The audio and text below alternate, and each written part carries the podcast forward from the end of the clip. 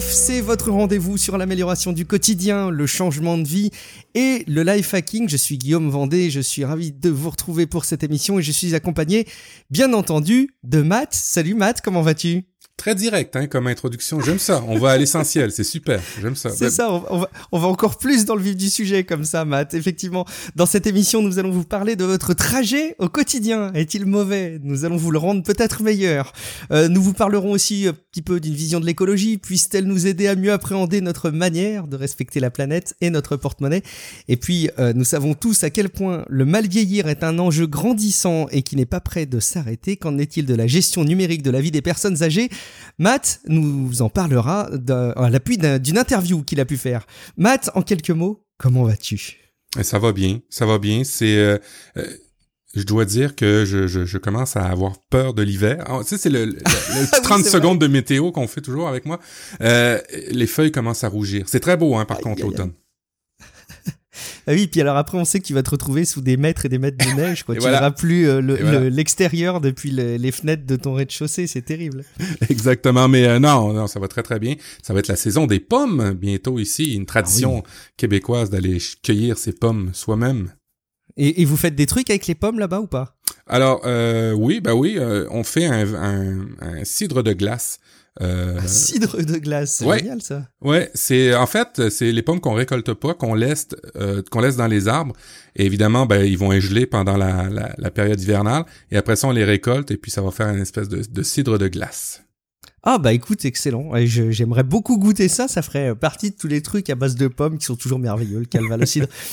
Bon, on va pas faire une émission euh, sur les aspects culinaires, on va plutôt euh, parler des trajets. Alors je pense qu'il y a beaucoup de personnes qui sont concernées parce qu'on le sait, le podcast c'est l'environnement euh, préféré du, du de, de l'auditeur de, de, podcast, c'est le trajet domicile-travail. Alors je pense que vous êtes nombreuses et nombreux à nous écouter alors que vous faites votre trajet pour aller travailler ou peut-être pour retourner chez vous. Donc on pense à vous, on fait un petit clin d'œil et surtout, Matt, tu es tombé sur une série d'éléments qui t'ont permis de construire un petit dossier sur ce sujet. Alors, euh, en quoi vas-tu arriver à nous le rendre meilleur?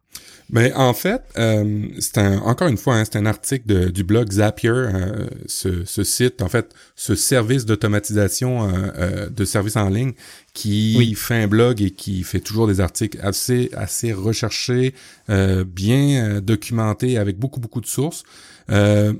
Bon, là, on va parler des trajets et euh, de les incidences, en fait, sur notre vie en général, sur nos humeurs. Euh, dans l'article, en général, on va euh, expliquer que, on va faire le tour un peu de, plusieurs points, mais ce qu'on veut dire, c'est, en fait, ce qu'on veut savoir, c'est est-ce que des trajets longs ont une incidence directe sur notre humeur, sur notre santé mentale, en fait, et ben, accompagner toutes sortes d'articles, on va essayer de, de, de démystifier tout ça, et ben, peut-être aussi trouver des avantages ou des alternatives par rapport à un long trajet? Est-ce qu'on peut continuer un long trajet? Si oui, et si on n'a pas le choix, quelques trucs. Mais euh, c'est surtout pour voir si un long trajet, euh, en fait, à partir d'un long trajet, comment on, les incidences sur notre vie en général. Ok, alors déjà le premier élément dont tu parlais, c'était euh, l'état de l'art de la recherche sur le sujet. Donc il y a des gens qui se sont penchés sur les conséquences d'un trajet euh, comme ça quotidien, Matt. Oui, effectivement. Alors dans l'article, il y a plusieurs sources d'études. Alors on va mettre ça en bémol. Euh, des études, ça prend beaucoup d'études en général, beaucoup de recul, des bassins, des échantillons et ainsi de suite. Mais c'est quand même assez intéressant de voir que, par exemple, une étude qui a été faite en 2007, 2017 en Angleterre a révélé que chaque minute supplémentaire de temps de déplacement réduit la satisfaction au travail ou la satisfaction au moment des loisirs. Euh, en fait, euh, à chaque minute qu'on ajoute au tra euh, de, trajet, dans cette étude-là en Angleterre, ça avait des incidences directes sur la satisfaction au travail. On était un peu plus morose quand on commençait la journée, quand on avait plus de trafic. une autre étude, 2015, qui a été faite par Ford, qui a révélé que 63, 63% euh, des personnes qui, se qui, qui, qui, qui, ont des longs trajets euh, ont au moins une fois euh, en plus des longs trajets, des incidences par mois à cause du trafic. Alors euh, c'est c'est un peu on défonce une porte ouverte là, mais plus on est dans le trafic généralement, plus on a tendance à être exposé à des problèmes de trafic, des gros embouteillages ou des choses comme ça. Alors et ça, se base sur quoi? Sur la distance ou sur le temps de trajet à la base? Ou les deux? Sur le temps, sur le temps. Le temps. Oui. Euh, alors donc plus plus t'as d'exposition au trafic, plus tu vas rester, euh, plus tu auras de chances d'avoir des gros ennuis ou même d'arriver carrément en retard euh, à cause d'un embouteillage. Ouais, ok, d'accord. Donc ça prend en compte effectivement les cas où, euh, bah, on pense par exemple à ceux qui sont en région parisienne, mais j'imagine qu'au Québec vous en avez aussi des zones comme ça où les, les personnes sont finalement pas si loin que ça de leur travail, mais comme ils empruntent des routes hyper fréquentées, ça, ça prend vachement de temps. Donc c'est logique du coup effectivement qu'ils soient exposés à des problèmes de trafic, ouais. Exactement. Euh, dans l'article, vous verrez qu'il y a d'autres études, là, comme en 2006, où on, des gens associaient de plus en plus d'émotions négatives à des à des longs trajets au quotidien. Puis une dernière qui disait que euh, ben euh, les personnes qui faisaient de longs trajets étaient susceptibles de, de, de plus susceptibles en fait de souffrir de dépression. Alors là, encore une fois, on met en garde, c'est pas des pas des études sur des millions de personnes, c'est quand même des, des, des études intéressantes qui ont une tendance à révéler certains trucs comme euh, ben ceux qui ont beaucoup beaucoup de trajets sont plus susceptibles de dépression, il y en a qui sont euh, susceptibles aussi d'obésité euh, et aussi des problèmes de sommeil. Alors, faut, faut, faut relativiser avec les, les bassins d'échantillons, mais on voit dans le début de l'article que beaucoup de recherches ont, tendent à dire que plus tu es dans le trafic, plus ça a l'air nocif pour toi. Ouais. À la limite, ce qui est même intéressant d'ailleurs, c'est de souligner le fait que c'est pas forcément le euh, trajet euh, qui est long qui occasionne ça, mais c'est que ça peut être un indicateur qui peut montrer que euh, bah du coup ça reflète un niveau global de vie qui amène à plus de dépression, etc. Quoi. Finalement, c'est pas forcément le trajet lui le problème, mais c'est peut-être un bon révélateur. Ouais, effectivement. la conclusion de, de cette première partie là, c'est que ben, les gens ressentent, on va, je leur dis, là, les, gens ressentent plus d'émotions négatives au cours de leurs déplacements matinaux que toute autre activité dans laquelle ils participent le long d'une journée. Alors c'est vraiment euh, d'aller au travail le matin qui a l'air à être euh, plutôt problématique. Bon, courage à vous si vous êtes dans cette situation, on est derrière vous. Euh, est-ce que l'étude maths montre peut-être, on va peut-être se satisfaire comme ça, une corrélation entre un, un, long trajet au travail et une meilleure rémunération? Ben, en fait, c'est sûr que euh, si tu as une grosse si tu la capacité d'avoir une meilleure rémunération à côté de chez toi, tu vas sauter sur l'emploi comme ça, mais euh, il y a une étude qui a été faite là-dedans par le Harvard Business School en 2017 où ils ont proposé à des gens euh, deux groupes de personnes de, de, de, de, deux situations. Le premier groupe, on leur offrait un trajet de 50 minutes par jour et on les payait un meilleur salaire, 60 000 dollars par an. Et puis le deuxième groupe, on disait euh, ben, un plus petit trajet, un, un, trajet plus court de 20 minutes, puis on leur donnait un salaire de 64 000. Fait que donc, il y avait une différence de 3 000. Et ce qui a été stupéfiant, c'est que 84% des gens sautent sur le trajet plus long. Euh, et, ils, ont, ils ont aucune notion de relativiser le, le, montant, la différence du montant. En fait, c'est quand on les chercheurs ont commencé à expliquer ça aux, gens qui avaient choisi le salaire plus élevé, juste de 3000 dollars euh, ou euros, vous comprenez un peu l'idée.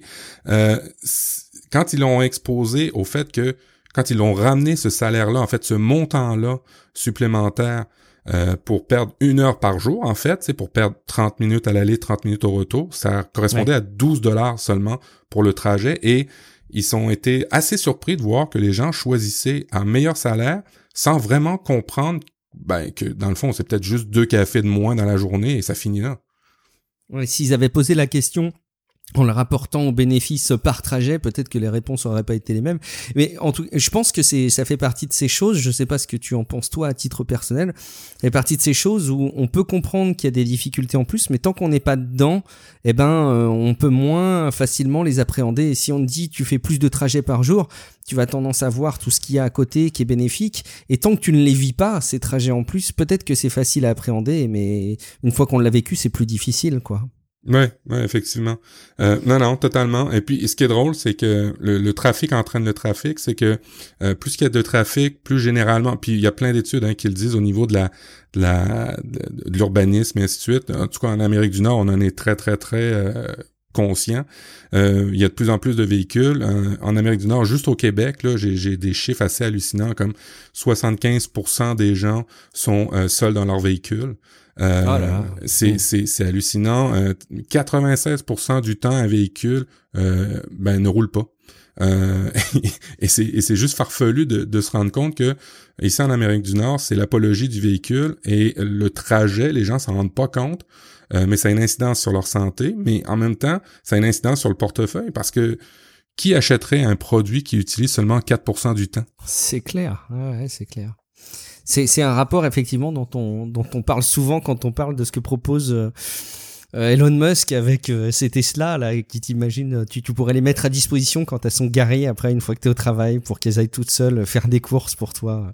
C'est un monde de l'avenir. Je sais pas s'il faut s'en réjouir même. Écoute, il y a 20 euh, ans IBM, j'avais assisté à une conférence d'IBM qui disait que ben, l'automobile dans 10 ans, alors ils sont déjà 10 ans de retard, euh, serait un bien consommable. Euh, et moi, j'y crois vraiment à ça. je oh crois c'est c'est c'est c'est de payer un montant pour avoir du transport quand tu le souhaites. Ah oui, euh, c'est un service, tu veux dire. Ouais, c'est ça, exact. Ça serait une bonne alternative au, au, transport en commun. Oui, tout à fait, tout à fait. Non, je, je, je te rejoins effectivement. Bon, ça dépend des modes, des modes de vie peut-être. Euh, alors, euh, et juste pour être bien sûr, l'étude et, le, et les documents dont tu que tu as utilisé, Matt, pour ce, pour ce petit dossier, ça, ça parle de manière générale du trajet domicile-travail, y compris les transports en commun ou uniquement en voiture? Alors là, ça parle euh, des euh, les études, les premières études dont on parle, c'est plus en, véhicule. Ce qui est drôle par rapport au salaire, euh, on n'a pas terminé là-dessus, mais par rapport au salaire, ils ont analysé assez fortement l'incidence. En fait, la tolérance d'une perte de salaire versus le temps. Ils ont fait un espèce de ratio. Ils en sont arrivés à une, équation du genre qu'on est prêt à réduire notre salaire de jusqu'à 19% si on sauve 20 minutes de temps par jour. Euh, c'est c'est assez hallucinant. C'est énorme. Exactement. Euh, réduire le salaire euh, pour travailler près de chez vous ou, ou, payer un coût de vie plus élevé peut en valoir la peine. Ce qu'ils disent, c'est que grosso modo, c'est vraiment une tendance en Amérique du Nord. Hein. Je sais pas si c'est vraiment ça en Europe, mais nous, on a beaucoup des villes euh, très, très étendues. Euh, on a des grandes, grandes banlieues. On a un étalement urbain assez incroyable, ce qui fait que euh, les gens veulent chacun avoir son terrain, leur maison. Alors, ils sont pas capables nécessairement de se payer des maisons euh, au centre-ville qui sont nécessairement plus chères, mais au centre-ville sont beaucoup plus proches des services, sont peut-être aussi plus proches de leur travail, mais les gens ont tendance à s'éloigner pour avoir ben, le, le, le, le je, vais appeler ça un stéréotype, mais c'est un peu euh, les Américains ont été élevés dans les banlieues, fait qu'ils veulent rechercher la banlieue quand ils vieillissent et ainsi de suite. Mais l'étude et, tout nous porte à comprendre ou à, expliquer que vous êtes peut-être mieux de payer une maison plus chère, un logement plus cher, proche de votre travail, euh, ou à ce moment-là, réduire votre salaire pour être plus proche de votre domicile. Mais dans tous les cas, il euh, faut aussi faire ce calcul-là euh, dans l'équation. C'est pas nécessairement de dire ben, je vais faire plus de temps de trajet. Il y a deux choix qui s'amènent à vous, c'est-à-dire soit réduire ou soit euh, comment payer plus cher, mais pour être plus proche du travail, pour avoir un temps de trajet moins élevé. Bah, c'est intéressant en tout cas cette philosophie, c'est un sujet dont on parle en plus de mon côté en ce moment puisqu'on, comme tu le sais, on cherche une, une maison euh, à acheter là sur euh, sur Amiens en Picardie. Et euh, bah, c'est vrai qu'on est plus centré sur l'idée d'acheter quelque chose qui soit plus effectivement en ville, très proche d'ailleurs de mon de mon travail. Moi je me rends compte, hein, je te le dis, je, je fais mes trajets tous les jours à 10 minutes en trottinette quand je les fais en trottinette. Et ça n'a pas de prix effectivement, c'est très très très confortable. Alors à côté effectivement on n'a pas un, domicile aussi grand que euh, on pourrait l'avoir si on s'éloignait. On n'a pas un immense jardin, mais c'est à faire peser dans la balance. Alors, euh, dans le cœur de ton dossier, il y a toute une rubrique que tu as prévue pour nous dire euh, comment finalement on peut tirer parti de cette de ce trajet quotidien euh, peut-être qu'on peut même augmenter sa productivité, Matt. Je sens que tu vas nous trouver des super astuces là. ben, en fait, euh, ce qu'ils sont, ils ont commencé à se rendre compte, c'est que bon, dans certains cas, on n'a pas le choix. faut passer du temps euh, ben, de, transport. Hein. faut vraiment passer du temps de transport. Mais ils sont commencé à se rendre compte que ben il y avait peut-être une plus-value à ça. Notamment pour les gens qui sont assez stressés, ce qu'on se rend compte, c'est que d'utiliser le temps de transport pour planifier sa journée en disant quelle est la stratégie que je vais utiliser aujourd'hui pour faire telle, telle, telle action ou anticiper un petit peu plus tout ce que tu vas faire, te planifier aurait beaucoup, beaucoup d'avantages euh, sur la, la, la, la, perception du déplacement. En fait, on, mm. on, on, serait moins, on aurait moins tendance euh, à se plaindre du déplacement quand on, est, on, on le planifie dans sa tête et qu'on utilise ce temps qu'on a à perdre de toute façon pour faire cette action-là. Ah, bien sûr. Du coup, est-ce que tu as des exemples d'éléments comme ça qui seraient cités? Ben oui, en fait, euh, ils ont fait une, étude avec euh, quatre groupes. Alors, le premier groupe a été chargé euh, de faire quelque chose qui lui plaisait, comme écouter de la musique, consulter les médias sociaux ou lire des nouvelles. Le deuxième, ça a été de, de leur demander de, de, de passer du temps à planifier ce qu'ils allaient faire dans la journée, dans la semaine. Le troisième, on a demandé au groupe de partager son temps euh, entre faire des choses et apprécier la planification de la journée. Et euh, le quatrième groupe, au final, on leur a demandé de rien faire. Ben, ce qu'ils ont constaté, c'est que euh, les nombreuses personnes, en particulier celles qui étaient confrontées à un conflit plus important entre le travail et famille, avaient été en mesure de contourner les conséquences négatives à long terme du trajet en se préparant à la journée de travail. Fait que ceux qui ont, qui ont de la misère, qui ont de la difficulté à conjuguer travail-famille, s'ils utilisent euh, dans dans l'expérience ceux qui ont utilisé le temps à planifier exemple le soir au retour qu'est-ce que je vais faire avec les enfants à telle heure je vais faire ci à telle heure je vais faire ça euh, je vais préparer tel souper je vais préparer tel repas euh, ben avaient plus tendance à, apprécier ce temps-là et à avoir un peu moins de stress. C'est marrant parce que je sais pas si tu es dans mon cas, mais ces derniers temps, je fais de plus en plus souvent des trajets en véhicule où euh, j'écoute pas forcément de podcast. Je mhm. t'avoue qu'au tout début, quand j'ai commencé à prendre la voiture, il y a de ça quelques années, je mettais systématiquement la radio et puis bah, petit à petit, le podcast a complètement éradiqué la, la radio. Euh, et maintenant, je me rends compte que j'apprécie même de faire un trajet où j'allume rien et où je pense à des trucs. J'essaye d'anticiper des choses. C'est ton cas aussi ou pas? Ouais, ben euh, la période, euh, moi j'ai la chance de, de, travailler pas trop loin de mon bureau, ce qui fait que la période que j'ai me sert. Euh, et maintenant, je fais du covoiturage avec ma conjointe. Ah, c'est vrai, ouais. Alors, ça nous aide à planifier les trucs le soir. ça nous aide à planifier les trucs du matin. on s'arrête prendre un café. On prend le temps vraiment de, de, de le faire de, de, prendre ce temps-là ensemble. C'est, un, c'est pas un temps de qualité comme on dirait je vais aller à, un restaurant avec ma copine, mais c'est un temps où on se dit bon ben on va le passer, on va le passer ensemble, on s'arrête prendre un café, on parle, on rigole, on prend un, billet, un ticket de l'auto, euh, puis on rêve sur ce que. Mais l'idée c'est qu'on échange toujours dans, le véhicule ensemble. Et euh, ben franchement, euh, c'est plus agréable parce que le soir, typiquement, quand je rentre avec ma conjointe, vu que c'est moi qui m'occupe des, euh, des, repas, ben elle a tendance à me dire ah ben j'ai acheté ça, j'ai acheté ça, on pourrait faire ci ça. Puis là on commence à construire le souper. Après ça, elle à construire ben l'enchevêtrement des tâches qu'on a à faire avec des enfants, les devoirs et ainsi de suite. Ce qui fait que quand on arrive à la maison, on n'est pas à bon, qu'est-ce qu'on fait, euh, comment on va, et ainsi de suite. Euh, ça, on, a notre plan de match. Euh, maintenant, on n'est pas tout le temps à se parler dans le véhicule, comme tu, tu hmm. comprends. Et c'est sûr que moi, euh, je pourrais pas. Ça m'est arrivé quelquefois là, de mettre des podcasts, mais je peux pas tout le temps imposer les podcasts à ma conjointe. Évidemment. Hmm. Alors, ce qu'on fait, c'est comme toi, soit on met de la musique, ou soit on prend ce moment-là. On n'est pas obligé de se parler nécessairement, mais c'est vraiment un moment de, de, de relaxation, euh, euh un espèce de sas entre le travail et le, le domicile. Puis on apprécie ça vraiment. Ouais, c'est cool. Je me rappelle quand tu avais lancé la démarche, vous aviez deux véhicules, hein, si je dis pas de bêtises, enfin un chacun. En tout cas, je sais pas si c'est encore le cas, mais vous utilisiez quotidiennement chacun un véhicule. Et t'avais dit, on verra comment ça se passe. Je fais une petite parenthèse, mais j'ai l'impression que ça se passe euh, plutôt très bien et que vous auriez pas envie de revenir en arrière, non? Ben, écoute, euh, ce qu'on a mis en place dans la famille, c'est un espèce de calendrier familial où dès qu'il y a des rendez-vous, euh, euh, typiquement, quand ma conjointe a besoin d'aller euh, des rendez-vous de, de médecin, ou moi avec les enfants, ou elle avec les enfants, mhm. ou tout simplement des réparations de véhicules, ben on centralise ça dans le calendrier. Puis quand on prend le rendez-vous, ben si on a pris la bonne discipline de toujours aller dans ce calendrier-là, ben il y a plus vraiment de problématique parce qu'on finit tout le temps par trouver un créneau, on finit tout le temps par trouver un, un, moment. Et puis je te dirais que on a acheté des, euh, des, euh, ces espèces de cartes euh, où on peut prendre l'autobus quand on veut.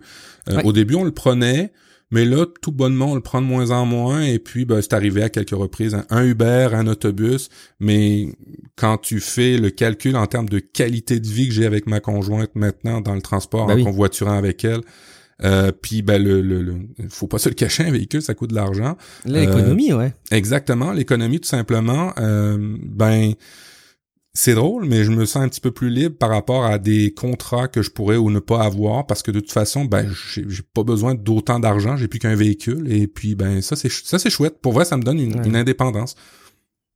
Bah écoute, c'est hyper enthousiasmant. Je sais pas si ça inspirera d'autres personnes à faire pareil, mais c'est hyper euh, enthousiasmant. Euh, Est-ce que tu aurais des alternatives carrément hein, à la conduite au travail à nous, à nous recommander? Euh, ben oui, euh, ben c'est sûr qu'il y, y, a plein d'alternatives. On en a parlé. Euh, évidemment, euh, toi, tu fais des trajets en trottinette, ce qui pourrait te classer dans la catégorie vélo, peut-être un peu. Oui, je pense. Ouais, je l'assimile à ça. Ouais. Et euh, dans tous les cas, euh, tous ceux qui ont des alternatives autres que euh, la, le, véhicule en tant que tel, un véhicule personnel, ont un meilleur niveau d'énergie le matin quand ils viennent travailler, quand ils arrivent à travailler. Ah. Et ils ont même fait une étude par rapport à, ben, en fait, l'hiver comme l'été, hein, parce qu'on pourrait dire, ben, l'hiver, ça doit complètement dégringoler, ce qui fait que la voiture finalement prend le pas. Ben non, c'est une étude qui a été faite à McGill, à Montréal, et on se rend compte que même l'hiver, bon, évidemment le plaisir diminue, vous comprendrez peut-être pourquoi, mais euh, pas, au, point, pas au niveau zéro. Il y a peut-être une variance de 10 à 15% On mettra le graphique dans, dans les notes de l'émission, mais vous voyez que ben euh, conduire, c'est jamais autant euh, satisfaisant que de marcher ou de prendre le vélo typiquement. Et est-ce que c'est le cas aussi des transports en commun? Parce que je sais que les transports en commun, selon la manière dont c'est dont c'est appréhendé, ça peut être vraiment une plaie pour certaines personnes. Je me rappelle la, période où je faisais des trajets en métro quotidien, euh, matin et soir. Moi, dans l'absolu, je me rends compte que j'aimais bien parce que il y a toujours cet environnement où tu es assis, tu te poses pas de questions et tu peux faire autre chose. Euh, je trouve que c'est le gros gros avantage des transports en commun qu'on sous-estime beaucoup. Mais euh, il y a des personnes qui supportent pas parce qu'ils ont plein de changements. Il y a beaucoup de monde dans les transports en commun. Donc voilà, je je sais pas ce que t'en penses toi. Ben dans les transports en commun, euh, ce qui est drôle, c'est que dans le dans, dans l'étude, puis même moi je le ressens des fois, quand on euh, on est dans les transports en commun puis qu'on arrive à avoir des gens à qui on parle. Alors évidemment, faut pas avoir là du, du fou maniaque dans l'autobus qui se court après chaque personne qui rentre, fait "Salut, je m'appelle Matt, euh, comment tu vas C'est sûr que y a, vous comprenez un peu l'idée mais des fois, quand on parle des transports en commun, on se retrouve généralement avec à peu près les mêmes personnes, des gens du quartier, et ainsi de suite. Et puis, c'est une incidence hein, vraiment euh, sur le, le, niveau de, de, de bonheur euh, par rapport au transport en commun. C'est de faire partie d'un groupe qu'on perd hein, quand on est dans un véhicule tout seul.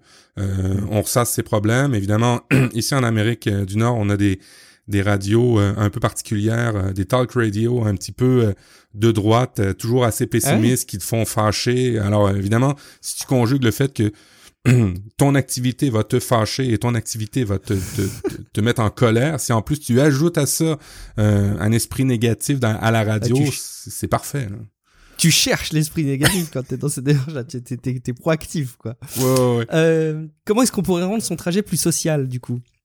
Ben exactement comme je le disais, c'est euh, ben typiquement comme je le fais avec ma conjointe ou ah ben, si vous pouvez faire dans les dans les transports en commun, euh, ben d'essayer de parler aux gens, d'essayer de trouver des des euh, de l'engagement par rapport à ça. Vous pouvez aussi à la rigueur si vous n'avez pas de conjoint conjointe utiliser des services de, de de covoiturage. Alors soit vous consommez le service ou soit vous rendez le service. Vous pouvez même aller jusqu'à trouver des groupes dans votre quartier des voisins, ce qui va vous obliger et c'est bien aussi de ben, d'aller voir vos voisins, euh, typiquement euh, de, de, de, faire des, des groupes de covoiturage. Ça peut être une idée, c'est pas l'idée.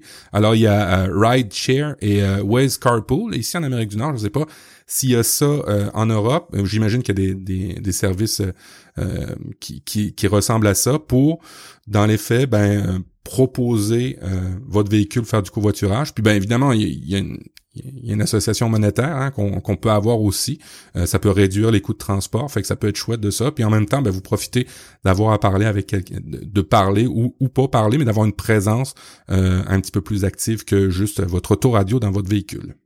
Ouais, tout à fait. Alors en France, il y a euh, Blabla Lines qui est euh, la version de, de Blablacar pour euh, pour le covoiturage domicile-travail qui est qui est un point intéressant. Mais j'avoue que je, n'ai jamais testé moi. Peut-être que c'est un truc qu'il faudrait que je teste effectivement. Je crois que Waze Carpool par exemple est pas dispo, il me semble. Corrigez-nous si jamais je, je, dis des bêtises évidemment dans les notes de l'émission. Il y a un point qui est important à souligner par rapport à ce à ce trajet quotidien, c'est ce qui vient peut-être même en amont, je sais pas, peut-être en aval aussi, on va voir, mais euh, c'est la routine matinale. Ben oui, euh, on est des on est des êtres d'habitude et ce qui a été drôle dans cet article-là, puis finalement, c'est que c'est peut-être pas tout le temps mauvais euh, d'avoir du transport. Et, et, il l'explique par la, routine matinale. Typiquement, euh, on se rend compte que d'avoir une routine matinale avant de commencer à travailler, ben, ça a des effets positifs. Euh, typiquement, si vous avez une période entre le déjeuner du matin puis commencer à travailler, vous avez une espèce de, sas, de décompression entre les deux activités, ben ça a des avantages. Euh, il situe dans le dans l'article à une quinzaine de minutes que le temps idéal entre commencer à travailler puis euh, ben, terminer son déjeuner ou, arrêter de travailler et rentrer à la maison. Mm-hmm. Il situe à une quinzaine de minutes le temps idéal pour euh, et, là on, met ça en perspective des études là mais vous comprenez un peu l'idée euh, pour avoir une espèce de transition hein. et, et c'est pas fou parce que tu sais quand on parle de de gens qui veulent améliorer leur sommeil de gens qui veulent améliorer euh, comment ils dorment le soir on parle tout le temps d'une espèce de, de, temps de décompression et c'est un peu ce que l'étude dit c'est que ben au final même les travailleurs autonomes ou des gens qui travaillent à domicile auraient peut-être aussi un avantage d'avoir ce sas de décompression alors Évidemment, si vous travaillez à domicile, vous n'avez pas, euh, vous avez pas à vous déplacer, mais vous pouvez avoir une routine du genre, je vais aller me prendre un café en bas dans le coin ou tout simplement je sors, je vais prendre une petite marche de 5-10 minutes et là je commence à travailler pour marquer le temps, marquer les étapes. C'est assez important pour les humains. Ouais, de donner là encore des mini sas de décompression, des, des, des petits tampons, quoi, des petites phases tampons. Ouais, exact. Euh, bien, euh, merci pour tous ces, ces, petites, euh, ces petites revues de conseils. Euh, Est-ce que tu as euh, la vision plutôt employeur à nous détailler? Parce que là depuis tout à l'heure on parle de ceux qui à titre individuel en tant que euh, salarié ou en tant allez j'en sais rien en tant qu'entrepreneur font leur trajet mais ce serait peut-être intéressant de se poser la question du côté de l'employeur. Ben effectivement, ça a des incidences pour l'employeur. En Amérique du Nord, euh, on commence à avoir des politiques de euh, travail, je vais dire forcé, mais pas forcé, mais du du flexi-travail, euh, d'avoir du temps à domicile. ici à Québec, même à Montréal, les gens sont très, très impactés par leur trajet. On a des longs trajets on a des grandes étendues, on a des petites villes et puis on, on s'est étendu beaucoup en banlieue, ce qui fait que ben des fois on a des longs longs trajets, ça a beaucoup d'incidences euh, et euh, ben les, les, employeurs commencent à comprendre ça, à favoriser le travail à domicile. On peut pas toujours faire du travail à domicile, mais le favoriser euh, et de, de, d'avoir des, des plans de, de, de, travail un peu plus flexibles et en plus de ça, ça, attire, ça a un taux de, de, d'attraction pour les employeurs qui pour les employés en fait qui voient un employeur un peu plus flexible, un peu plus euh, ouvert à du travail à domicile. Et ben évidemment, euh, quand on, on, a trop de trafic à faire dans une semaine, peut-être qu'une journée ou deux jours semaine, ça peut être euh, assez intéressant d'avoir ça comme comme comme avantage au niveau de la compagnie. Et ben effectivement, c'est sûr qu'au niveau de l'employeur, ça a aussi un taux de rétention assez attractif, c'est-à-dire que si tu offres ces conditions-là à l'emploi, euh, même si tes employés sont assez loin, ben peut-être qu'ils vont dire ouais, je vais, avoir tendance à rester dans l'entreprise parce que ben euh, ils m'offrent deux jours de travail à la maison, même si j'ai trois jours de, de trafic, euh, ça, ça a ses avantages. Effectivement, l'employeur comprend ça. Euh, ici à Québec, euh, typiquement, il va y avoir des euh, les, journées d'université, certaines heures de, de, de, début de cours vont être décalées parce que le plus gros problème qu'on a pour nos écoles en ce moment en Amérique du Nord, c'est qu'il n'y a pas assez de place de stationnement pour les étudiants. C'est t'imagines le délire. Et euh, ici à Québec, vont commencer à décaler l'entrée de l'université. Euh, si l'heure de pointe à Québec est à, on va dire, 7h30, 8h, ben, ils vont peut-être commencer à dire aux étudiants, ben, commencez l'école à 9h et vous la finirez peut-être à 17h. C'est peut-être une clientèle qui est plus euh, facile ou malléable dans un contexte de déplacement d'horaire que ben, euh, des travailleurs ou des, des, des, gens qui ont des familles ou des choses comme ça. Je dis pas que les, les jeunes, on peut les barouetter, on peut les envoyer où ce qu'on veut mm. dans les horaires, mais ils ont quand même une plus une facilité à faire déplacement. Alors, au niveau des employeurs, euh, il y a un impact, c'est sûr, pour l'employé, mais les solutions, c'est ben, un niveau d'attractivité avec des politiques internes euh, qui peuvent être super intéressantes. Et puis, ben maintenant, les employeurs commencent à parler à d'autres strates, comme à Québec, aux gens dans, dans les universités pour leur dire, ben, pourriez-vous décaler? Alors, au niveau de le, l'entreprise, il y a des choses qui se font, puis il y a des avantages aussi en termes de rétention, d'attractivité pour des employés. Ouais, ça pose plein de questions. Alors à chaque fois qu'on parle d'éducation, je fais attention parce que euh, on pourrait euh, dériver le, sujet et, parler de, de, de plein d'aspects. Euh, quand tu parles des étudiants, là en l'occurrence, c'est les étudiants qui sont capables de faire leur déplacement tout seuls. Enfin, je sais pas l'équivalent de, de je sais pas de lycéens, de collégiens, etc. Pas les tout petits. Non, non, oui, effectivement, non, on parle vraiment. Parce que les petits, ça dépend vraiment des, des créneaux des parents finalement aussi pour les emmener à l'école. Absolument, c'est des jeunes adultes. Alors, alors ici, comment ça fonctionne, c'est que euh, les petits, les, les, enfants ont un espèce de service, j'appellerais ça de crèche comme vous avez, mais euh, qui euh, qui permet aux gens qui travaillent d'apporter ou d'aller chercher leur enfant un petit peu plus tôt ou un peu plus tard le matin et d'aller les chercher un petit peu plus tôt ou un peu plus tard le, le, soir après l'école. Ce qui fait que bah, une, une journée d'école standard, on va dire ça grosso modo, c'est peut-être 4 à 5 heures d'éducation, de sport et ainsi de suite. Et à ça, vous rajoutez peut-être un, petit tampon au début ou à la fin qui s'adapte en fonction des, euh, des personnes. Ça, c'est pour les jeunes. Ça, c'est vraiment pour aider les travailleurs à s'adapter au, au, trafic. Et pour les plus vieux, effectivement, ben là, je parlais des gens à l'université, peut-être au collège. Le collège chez nous commence à 17 ans, 16, 17 ans, ce qui fait qu'on a déjà des, nos permis de conduire ici. Euh, fait que oui, c'est vraiment cette clientèle-là plus adulte, en fait, ceux qui ont des permis de conduire et qui sont capables de se déplacer aux autres mêmes. Le plus grand problème qu'on a à Québec en ce moment, c'est qu'il n'y a pas assez de stationnement pour ces clientèles-là dans euh, les collèges et euh, universitaires. Incroyable. Incroyable. Ok, euh, un dernier point peut-être pour couvrir ce dossier, si je si je reprends les, les éléments que tu avais listés, euh, bah, c'est quelque chose peut-être d'assez radical. Hein. C'est qu'on parlait de, de, de, travail comme ça au quotidien pour aller à son boulot, euh, et si on peut pas l'améliorer, est-ce qu'il faudrait pas utiliser une solution encore plus radicale du coup?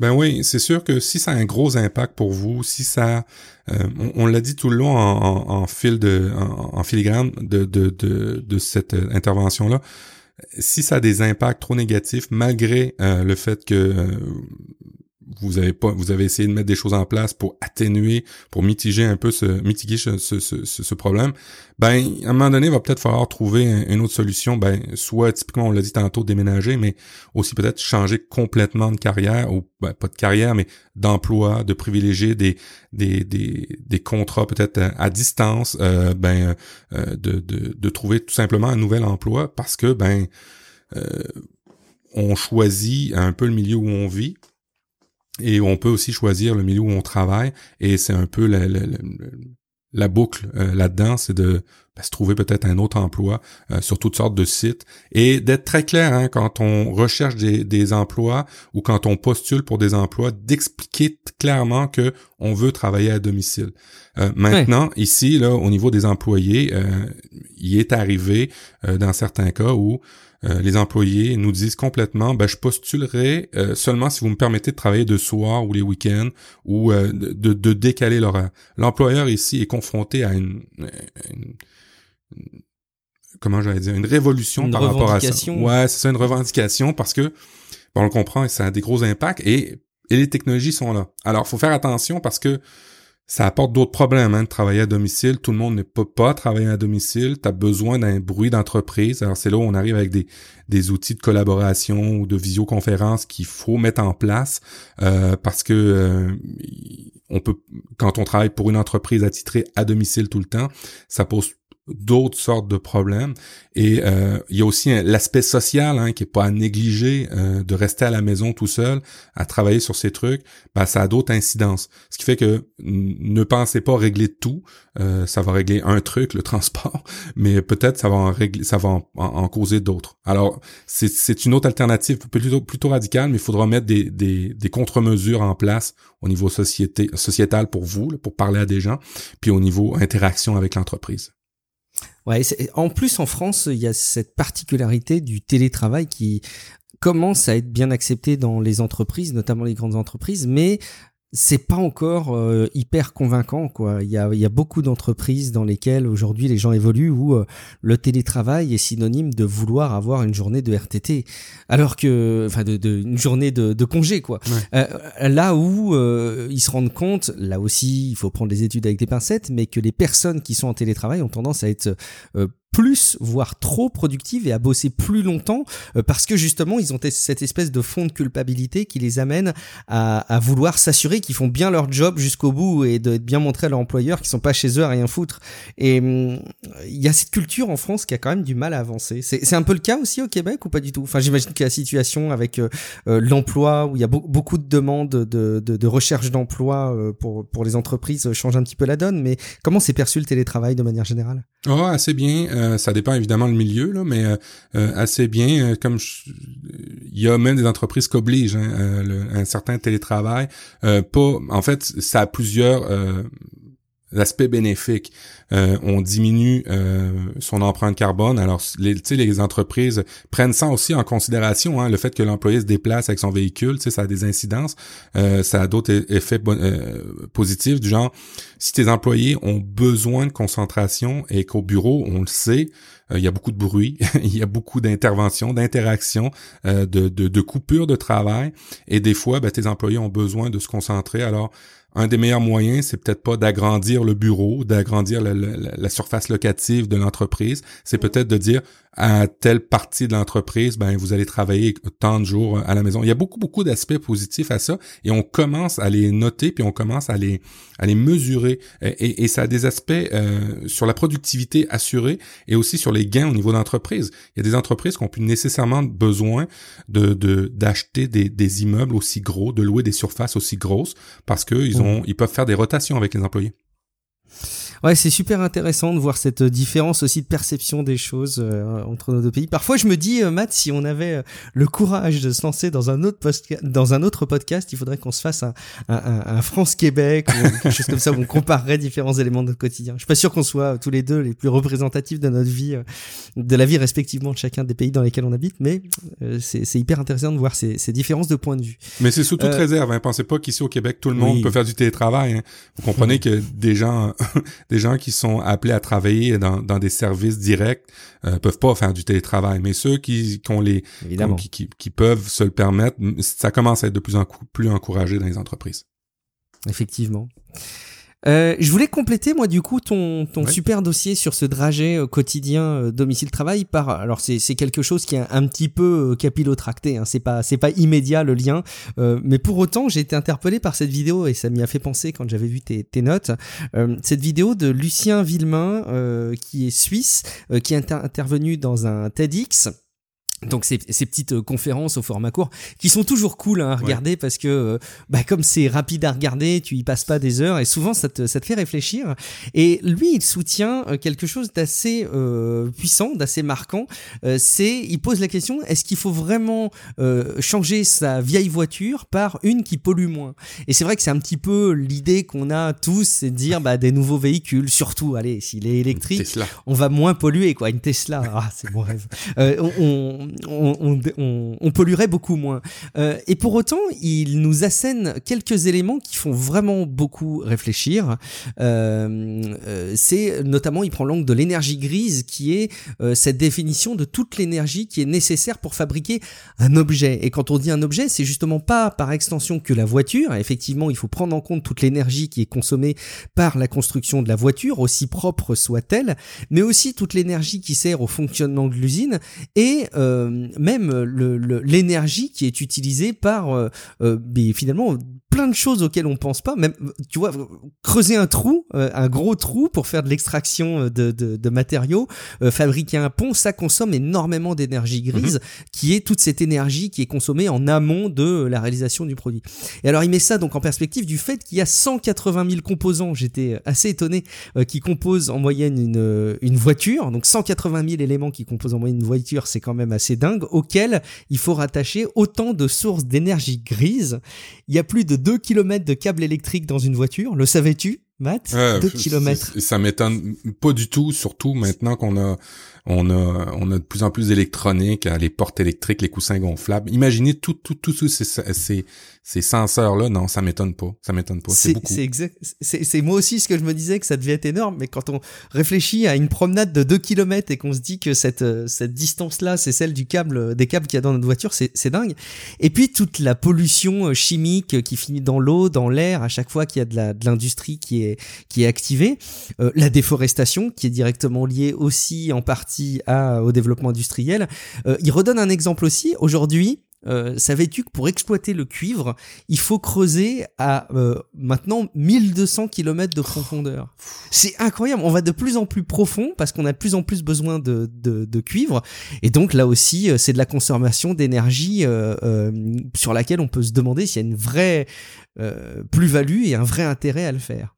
Euh, il parle aussi de la gestion des déchets. Donc là, il, nous explique qu'il y a euh, carrément des cimetières d'avions, de pneus, de voitures qui sont créés et toute la gestion de ces déchets qui entassent des, éléments qui sont pas utilisés par l'être humain et qui nuisent à la planète. Et forcément, il arrive au recyclage, là où tu te dis, bah, ça risque d'être la solution finalement de nos produits si on arrive à les recycler et il nous fait descendre de notre petit nuage parce qu'il nous explique dans la vidéo à quel point le recyclage ça pollue énormément et ça pollue euh, presque autant que euh, de construire quelque chose. Euh, et puis en plus, il y a toutes les situations où on donne une seconde vie à des éléments. Alors il donne là aussi l'exemple en 2016, 130 000 voitures auraient été exportées de Suisse et ne sont pas recyclées, mais sont réutilisées. Mais finalement, c'est des voitures qui sont envoyées en plus, alors bah, soit dans les pays de l'Est, en Afrique, dans d'autres pays où elles vont continuer à polluer. Donc tu vois, tu te dis, oh, je vais remplacer mon véhicule par un propre. bah finalement, ton véhicule, il va se retrouver dans une des situations qu'on vient de lister juste avant qui sont pas forcément reluisantes. Et donc il conclut en disant que de manière générale, la croissance du PIB, euh, il faut l'associer directement à une décroissance de la vie sur, sur la Terre que la technologie propre, euh, ben, elle n'existe pas. Euh, c'est complètement euh, fictif de se dire qu'une technologie puisse être propre. et quand on parle de zéro émission, ben, évidemment, ça fait partie de cette illusion. Alors après qu'il nous ait bien déprimé pendant dix minutes, il nous donne quand même des petites solutions. Notre ami Lucien Villemain, il nous recommande d'acheter moins, de consommer moins, de réduire le nombre d'objets autour de soi, ce qui par extension nous amène à dépenser peut-être moins d'argent et du mhm. coup à être un petit peu plus économe. il nous encourage quand on achète à acheter plutôt d'occasion. Euh, le fait d'acheter d'occasion euh, génère zéro pollution, zéro énergie ou ressources gaspillées. Et puis évidemment de réparer et d'utiliser les appareils jusqu'au bout. Moi, ça m'a laissé assez songeur par rapport à mon consommation au quotidien. Je sais pas euh, comment tu te situes par rapport à cette description de, de l'écologie, Matt? Écoute, j'ai fait un test qui est fait par le, ministère de l'Environnement ici au Québec qui explique ben, ton, ton empreinte carbone. Et euh, malgré le fait qu'on a juste un véhicule, malgré le fait, tu vois, qu'on mange pratiquement au plus de viande rouge à la maison, euh, on n'a pas arrêté là, mais je veux dire, on, a fait des choix différents d'alimentation. Entre entre parenthèses, on est suivi par un médecin, on l'a dit à notre médecin. Euh, si vous voulez cool, ça c'est bien. C'est ça. Euh, on, a des démarches où on, recycle de plus en plus à la maison. On commence à, aller voir des euh, des commerces qui sont zéro emballage, un peu plus un peu plus sérieux dans ce domaine-là. Mais malgré ça, en répondant au sondage, je me rends compte que ben oui, je consomme beaucoup de trucs. typiquement, ben, j'ai beaucoup de, produits électroniques. Ça a l'air tout con mais ça a quand même une incidence puis une, empreinte. Euh, je vous rappelle hein, l'étude qui dit que le streaming maintenant juste aux États-Unis, euh, juste aux États-Unis, pollue plus que toute l'industrie du disque à une certaine époque, euh, quand on prend la chaîne de distribution et ainsi de suite. Fait que oui, euh, j'ai une grosse empreinte. Euh, par contre, euh, ben j'en suis conscient et on, on, on, fait plus attention, mais Regarde ici en Amérique du Nord, le, taux euh, de véhicules par personne qui ont un permis est de 1,6. Au, Canada, je veux dire, juste au Canada, 1,6. Alors évidemment, il n'y a pas un 0.6 véhicule qui se promène sur la rue. Ça fait juste vous dire que tous ceux qui ont un permis ont nécessairement un véhicule, puis des fois, il y en a qui en ont deux. Alors c'est juste délirant de comprendre ça. Euh, et puis, ben évidemment, les emballages dans les commerces, c'est juste, c'est c'est fou, c'est fou, fou, fou, fou des emballages. Et puis ben le meilleur commerce, euh, le meilleur emballage, c'est celui qui n'existe pas.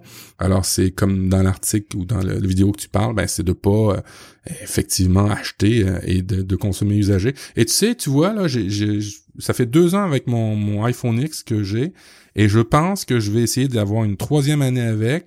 Euh, j'ai été vérifié pour changer la batterie, la pile. Euh, je pense que je vais m'offrir une nouvelle pile neuve, mais je vais conserver mon iPhone X pour encore une autre année. Il fait très bien. Je vais essayer de pas... pas et là, je, je, je, vous mets en garde, vous me surveillerez. Je vais essayer de pas en acheter un nouveau. Et puis je vais essayer de faire durer les, objets qu'on achète, ouais, c'est ça, c'est sûr. Et puis ben les véhicules, non, ne serait-ce que d'acheter usagé, ben vous vous sauvez à quelque part un peu la planète parce que le meilleur des véhicules, euh, c'est quand même celui que vous gardez. Euh, C'est pas, le nouveau Tesla 3. Euh, j'ai voulu en, acheter un Tesla, ah, mais euh, tu te rends compte, ben d'abord, ça coûte une blinde, c'est incroyable. puis ben, dans les faits, mon véhicule va très bien. Alors on va essayer d'user les choses le plus possible jusqu'à temps qu'on et comme je disais tantôt, ben on fait des économies. Euh, de plus avoir de paiement de véhicule, c'est, c'est, je, je, raconte ça à des amis, puis ils me regardent les yeux grands ouverts. Ah oui, t'as plus de paiement de véhicule? Ben oui, parce que j'en ai un vieux et euh, je le fais durer. Et bon, c'est sûr qu'il est moins sexy dans les cours d'entrée quand je vais chez mes copains. Euh, moi, c'est un 2012, puis mes copains ont des véhicules de l'année. Et puis c'est la tendance, la mode à toujours acheter, acheter. Mais au moins, je, je, je peux me payer des affaires qui peuvent plus se payer parce qu'ils ont plein de paiements de véhicules, plein de paiements de trucs à acheter. Mais tu sais, cette histoire de véhicule, ça m'a fait euh, beaucoup réfléchir. Ah, c'est rigolo d'ailleurs, entre parenthèses, qu'on ait les mêmes réactions par rapport à cette vidéo, parce que moi aussi j'ai pensé à l'iPhone, euh, à l'iPhone X, euh, l'iPhone 10, et, et, je m'étais dit effectivement que je serais pas amené à en changer cette année. Je pense qu'effectivement, compte tenu en plus des rumeurs qui, qui tournent, écoutez, peut-être Apple différemment ou les autres podcasts tech pour, pour, pour en savoir plus, mais il y a peut-être pas matière à changer non plus. Et quand on voit cette vidéo, ça achève de convaincre. Mais la voiture, c'est pareil. Moi, j'étais parti là, tu vois, j'avais ma location longue durée qui arrivait euh, en fin de période euh, là en décembre euh, et je réfléchissais à quelle voiture j'allais reprendre derrière en location longue durée. Bah en fait je vais juste acheter celle que j'ai là parce que j'ai plus envie effectivement d'avoir de dépenses mensuelles par rapport à ça pendant quelques temps. Et effectivement c'est pas le véhicule le plus dingue de la terre, mais après tout cette vidéo m'a rassuré sur le fait que c'était clairement pas un objectif quoi. Bon allez, on va enchaîner avec un, autre dossier, euh, Matt, quelque chose d'autre que tu avais préparé euh, relatif à la gestion numérique de la vie des personnes âgées. Alors si je pense qu'il y a bien un sujet qui risque de toucher de plus en plus de monde euh, dans les mois, mais évidemment les années à venir, et que la tendance sera évidemment pas prête de s'inverser, c'est celle-ci. Pourquoi tu t'es intéressé à ce sujet, Matt?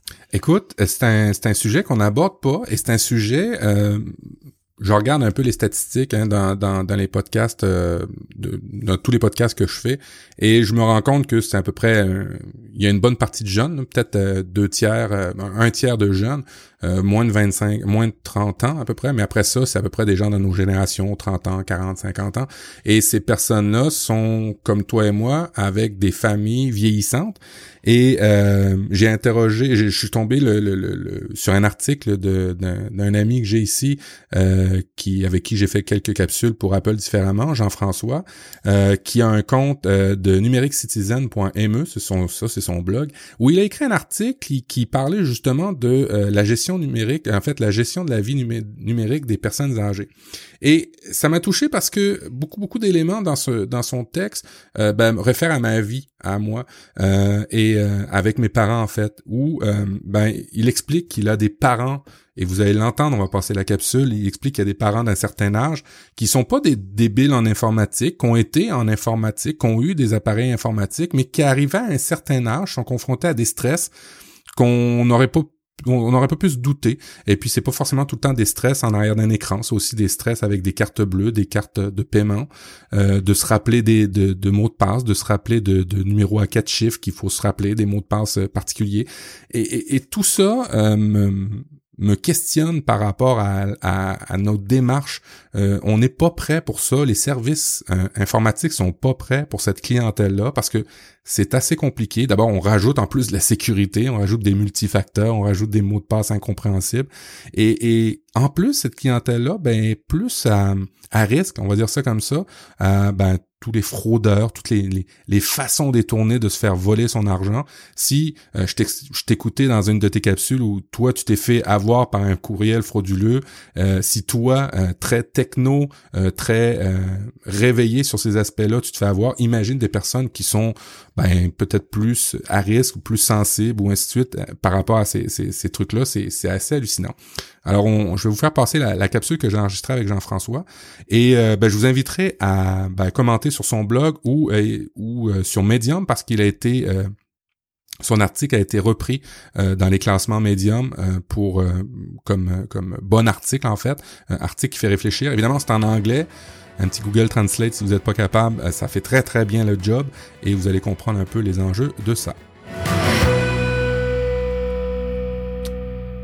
Cette semaine, on va parler d'un sujet super intéressant avec l'ami Jean-François qui apparaît maintenant de plus en plus dans mes émissions. On va parler de gestion numérique de la vie des personnes âgées. Euh, Jean-François a écrit un article sur son blog dernièrement et euh, il a été repris dans Medium parce que ben, très pertinent et c'est un sujet dont on parle peu pas et je trouve très très intéressant euh, de d'échanger avec lui aujourd'hui. Bonjour Jean-François. Bonjour. Jean-François, écoute, euh, cet article-là m'a touché parce que euh, dans le fond, je, vis un peu ce que tu as écrit dans ton article. Euh, je vais te laisser le, présenter ton article et nous expliquer euh, pourquoi tu as décidé de parler de ce sujet-là, de la gestion de la vie numérique des personnes âgées. Eh bien, euh, en fait, je vais commencer par une mise en contexte. donc, j'ai des parents qui sont toujours en vie, dont mon père qui a bientôt 91 ans et ma mère qui a 86 ans, bien compté. Donc, euh, récemment, je suis allé euh, les voir pour euh, les aider dans différents trucs.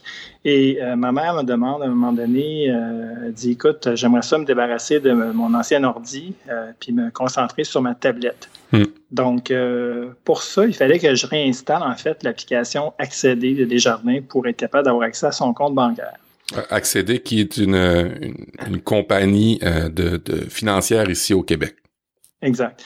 Et euh, je me suis rendu compte qu'il euh, a fallu que je fouille et que je lui pose des questions pour que je puisse avoir le mot de passe que ça prenait pour euh, réactiver l'accès avec, avec sa tablette. Donc, ça a été la première chose. Puis ensuite, ce qui est arrivé, c'est que je lui ai demandé est-ce qu'il y avait des documents qu'elle avait besoin de récupérer ou de conserver sur son ordinateur. Au début, la réponse était euh, je pense pas, mais en discutant avec elle, elle me disait que ah ben oui, il y a peut-être des photos euh, où, il y a mon historique de courriel que j'aimerais pas perdre ou euh, mm-hmm. des trucs comme ça. Alors je me suis rendu compte que fallait que je m'installe devant l'ordi pour faire un peu le tour de qu'est-ce qu'il y avait sur cet appareil. Et c'est là que je me suis rendu compte que on est mal préparé, je pense, pour ce genre de, questions-là ou de tâches-là où on doit faire le ménage dans leurs trucs. Mm. Euh, ce qui fait que ça m'a donné l'idée d'écrire un peu euh, un article sur mon expérience. Parce que c'est un peu délicat, c'est pas des enfants, euh, c'est pas des gens qui sont euh, débiles, mais c'est quand même des gens qui ont une, une fragilité face à plusieurs problématiques d'Internet, problématiques de la technologie. toi, comment t'as abordé ça par rapport à tes parents? Parce que je le sais un peu dans l'article, mais c'est des fois parfois délicat de, de, poser certaines questions ou ben d'essayer d'apporter des changements. Effectivement. Euh, la première chose que je, je me suis rendu compte, c'est que euh, quand on quand ils essaient d'utiliser, euh, par exemple, l'application pour accéder à leur compte bancaire, je lui ai expliqué que euh, quand elle est rentrée son mot de passe pour initier sa session, qu'elle avait trois chances pour euh, le faire, sinon son, son accès serait euh, interrompu, serait bloqué pour des mhm. raisons de sécurité. Donc, pour une personne qui est en perte d'autonomie graduelle, dont les facultés, je dirais, cognitives sont à la baisse, ça, ça, met un stress sur la personne qui est évident, qui, qui, me paraissait un peu malaisant, en fait, pour, pour mes parents. Donc, euh, l'idée, c'est de trouver un, équilibre entre, par exemple, de choisir un mot de passe qui est, qui est, qui est simple à retenir, mais qui est pas facile non plus à, à, à découvrir ou à deviner. Euh, pour être sûr que euh, après deux semaines, elle, ne m'appelle pas pour me dire bon ben ça y est, j'ai plus accès à, mon compte bancaire. Puis là, ben, c'est la panique parce que là, il n'a plus faire de transactions et tout. Donc, c'est vraiment quelque chose qui est, délicat, qui est, euh, qui est pas facile nécessairement à, gérer à distance, surtout que j'habite pas dans la même ville que mes parents. Et, et, d'ailleurs, hein, cette expérience, euh, ça venait aussi d'une histoire de ton père qui avait euh, oublié son mot de passe, je pense aussi dans une, dans une période d'achat. Exact. Euh, on parle souvent de la vie numérique comme étant devant l'ordinateur, mais ça, se produit aussi lorsqu'ils sont dans des situations dans le monde réel, dans le sens que on, on, à la pharmacie, c'est le temps de payer, puis bon, d'abord, il n'y a, plus aucune carte de crédit, euh, il n'y a, pas de permis de conduire non plus, donc il reste sa carte d'assurance maladie, il reste euh, sa, carte bancaire. Alors lorsqu'il vient le temps d'insérer la carte bancaire euh, dans l'appareil, il y a un premier moment d'hésitation pour en fait saisir son NIP. Donc, ça a pris un certain temps. Puis à un moment donné, je pense qu'il a abdiqué parce qu'il ne se souvenait carrément plus comment faire son NIP pour la transaction bancaire. Donc, euh, ce qui fait que sa, carte a été bloquée. Puis, euh, il y avait quand même de l'argent dans ses poches. Sauf que si euh, s'il n'y avait pas eu d'argent, il aurait été pris dans une situation vraiment délicate. Et, et, c'est fou parce que je l'ai déjà vu plusieurs fois euh, des personnes euh, âgées en avant de moi dans des dans des commerces qui euh, se rappellent pas du tout de leur compte, euh, du type de compte qu'ils utilisent, du NIP pour pour y accéder, que des fois la carte fonctionne juste pas.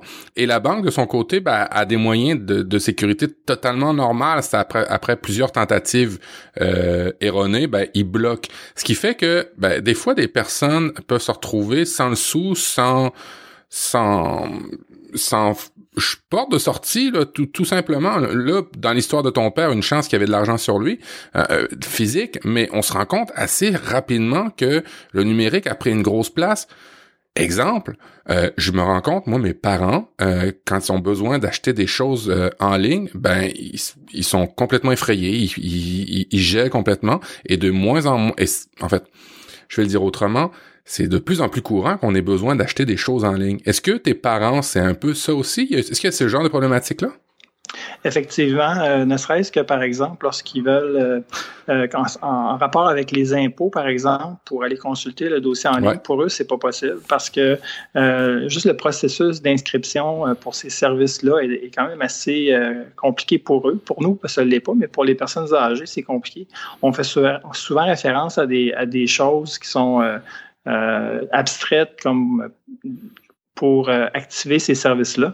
Donc, euh, pour eux, c'est pas vraiment accessible. Alors, sont, sont, je pense qu'ils sont un peu découpés du monde dans lequel on s'en va de plus en plus, c'est-à-dire l'ère du numérique. Donc, effectivement, c'est un problème. Et c'est pas et c'est pas en plus des gens ce que ce qu'on lit dans ton blog, c'est pas des gens qui ont jamais eu de contact avec l'informatique, c'est des gens qui avaient contact avec l'informatique.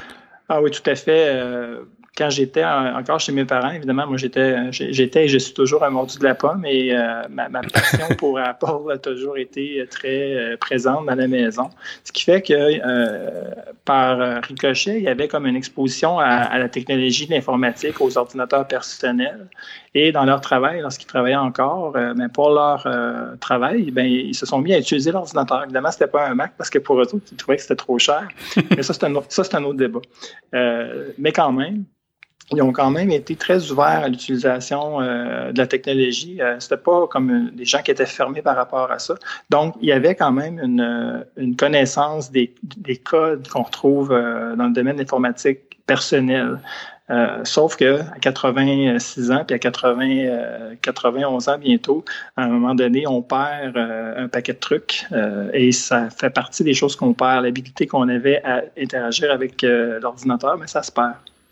Et, et, moi, je me rends compte de ça aussi dans euh, une, espèce de perte, euh, pas d'autonomie, mais d'autonomie numérique, on va dire ça comme ça. Euh, je, je m'en rends compte au, au, niveau de mes parents, mais je me rends compte que parallèlement, il y a beaucoup de choses qui se complexifient aussi dans l'informatique. Typiquement, euh, si vous avez deux, trois produits à Apple, maintenant, quand vous configurez des choses, ben ça se peut qu'ils envoient un multifacteur, une, une double authentification à travers un appareil que vous avez déjà. Et ça, écoute, c'est d'expliquer ça à, mes parents, c'est impossible ou, très complexe. Oui, euh, à ce sujet-là, j'ai euh, d'ailleurs une petite anecdote. Euh, j'ai remplacé son iPad lorsque je suis allé les voir la dernière fois. Et lorsque maintenant, lorsqu'on installe un, un iPad, Apple suggère fortement d'utiliser, par exemple, des codes qui sont plus que, que, que, quatre, que quatre chiffres qui sont, ou des mm-hmm. codes qui sont complexes. Et euh, à la fin de la, configuration de la tablette, euh, l'application réglage a une petite pastille rouge qui indique toujours euh, à son utilisateur de, de configurer l'authentification à deux facteurs ou à deux étapes, en deux étapes. Et euh, ma mère, euh, ça la dérange parce qu'elle se dit, euh, pour elle, c'est une notification qu'elle n'a pas vraiment pris connaissance. J'ai expliqué, non, non, non, c'est pas, laisse, laisse tomber la petite pastille rouge avec un 1 dedans. Là, c'est, c'est juste pour te dire que, que tout va bien. Puis j'ai, j'ai été obligé de prendre l'application réglage puis de la mettre dans un écran séparé pour pas qu'elle l'ait devant elle puis qu'elle se pose tout le temps la question, c'est quoi cette notification-là que j'ai pas vue ou que, que j'aurais dû lire? Un peu comme les notifications qu'on trouve dans Facebook. Donc, c'est vraiment pour vous dire à quel point c'est des petits détails peuvent faire une, grosse différence. Ouais, effectivement. Écoute, maman, c'est exactement la même chose. La minute qu'il y a une mise à jour à faire ou quoi que ce soit là, c'est pas mauvais. Je fais mettre les, mises à jour automatiques, je fais des choses comme ça automatiques. Euh, j'ai trouvé plusieurs parades, moi, par contre, pour, pour aider mes parents. Euh, typiquement, un gestionnaire de mots de passe. Alors, Gestionnaire de mots de passe directement dans Apple, ben, pour ma mère qui est juste sur iPad, ça va très bien. Mais pour mon père, il n'y avait pas ça du tout. Alors, je, l'ai, lui ai configuré LastPass. Euh, et dans son navigateur, maintenant, c'est évidemment euh, juste Chrome que je lui recommande de prendre parce qu'il y a, il y, a, Chrome, il y a le, gestionnaire de mots de passe. Alors, pour lui, ça l'a comme aidé. Euh, par contre, ben, on n'est pas plus à l'abri dans son compte LastPass qui met des mots de passe faibles, mais au moins, on, on, je fais une petite vérification. On peut aller faire une vérification dans l'espace pour euh, voir euh, s'il y a des mots de passe en double, si, euh, si le, niveau de complexité est, là ou pas. Alors moi, c'est les, petits trucs que j'ai. Toi, euh, t'expliques dans ton dans ton article que ben tu peux y aller, mais tu t'expliques une méthode pour y aller, pour aider tes parents. C'est pas tout changer, pas tout faire en même temps. Exact. Non, faut vraiment pas changer trop de trucs en même temps. Euh, sinon, euh, pour eux, ils ont automatiquement besoin d'écrire les trucs. Puis, ben, à un moment donné, c'est qu'ils vont perdre les papiers où ils avaient écrit leurs trucs. Donc, euh, c'est un, un, autre genre de problème. Par contre, j'ai été je pense que j'étais un peu chanceux parce que, dans le fond, mes parents, comme ils étaient un peu il était un peu connaissant dans le domaine de l'informatique personnelle. Il avait pris comme le réflexe d'écrire, d'avoir un fichier Excel dans lequel il y avait leur code d'usager, mot de passe pour les services qu'ils utilisaient. Mhm. Donc, euh, il y avait LinkedIn, il y avait Twitter. Demande-moi pas qu'est-ce que mes parents faisaient sur Twitter, mais en tout cas, il y avait, il y avait euh, donc euh, une liste de mots de passe qui n'était pas toujours à jour, ce qui faisait qu'à à, à un certain moment, j'ai dû utiliser l'adresse de courriel euh, de recouvrement, en fait, pour être capable de récupérer l'accès au compte. Mais c'est pas toujours le cas. Des fois, c'est euh, pas configuré parce que le service est apparu après, puis se sont jamais reconnectés sur le service pour être capable de configurer, par exemple, le mot de passe ou le numéro de téléphone de recouvrement. Donc, c'est pas facile, c'est pas simple. Non, euh, puis toujours, euh, en tout cas, le mot d'ordre, je pense que qui est très clair dans ton article, euh, d'y aller une étape à la fois. On peut pas tout changer les habitudes. On peut pas non plus aussi les les, les énerver avec des nouveautés parce que comme tu dis, ils vont perdre leur papier, ils vont perdre ci, ils vont perdre ça. Euh, moi, c'est ce que je me rends compte avec mes parents, c'est de faire ça. Ce qui m'aide beaucoup moi dans ma dans la démarche, c'est que j'utilise je leur montre les outils que je connais, que j'utilise, et je conserve euh, dans mes comptes à moi, euh, exemple LastPass, leur compte à eux autres, euh, pour pouvoir accéder en cas d'urgence. Exact. Euh, on a commencé à faire ça, nous les enfants. en fait, c'est moi qui est un peu, je dirais, responsable implicite de ce genre de truc. Donc, j'ai commencé à, faire ça. Et d'ailleurs, quand j'ai mentionné à ma mère que je pourrais avoir accès à son compte euh, sur ma tablette, juste en simplement créant une nouvelle, euh, une nouvelle icône, euh, d'abord, elle était mal à l'aise parce qu'elle pensait que j'allais fouiller dans ces, dans ces trucs. Alors que c'était pas, pas ça du tout l'intention. C'est juste d'être capable de, de, de, la dépanner si jamais elle avait un problème à faire une transaction, de un. Mais de deux, dans certaines situations, ça peut demander des procurations mm-hmm. pour être capable d'avoir accès à ce genre de trucs. sans quoi, ben, en fait, ils peuvent très bien dire non, puis euh, ils sont pris avec ça, dans le fond. Absolument. Ben, encore là, l'idée de tout faire bien les papiers avant qu'il y ait des problématiques, ça c'est euh, super pertinent à faire. Euh, d'adopter des bonnes habitudes, euh, d'essayer d'aller les rencontrer assez souvent. Je pense que c'est les trucs, euh, ou d'en parler assez souvent avec les autres. Je pense que c'est les trucs qu'il qui, qu'il faut faire euh, sans surveiller à outrance.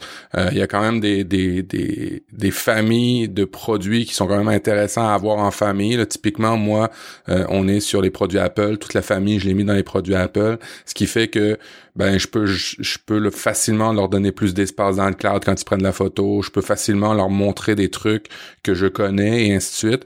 Euh, bref, euh, ça va être un fichu euh, de problème dans l'avenir parce que toi puis moi, on est assez geeky, on est assez supportant de nos parents, mais ça va être difficile dans l'avenir, je pense.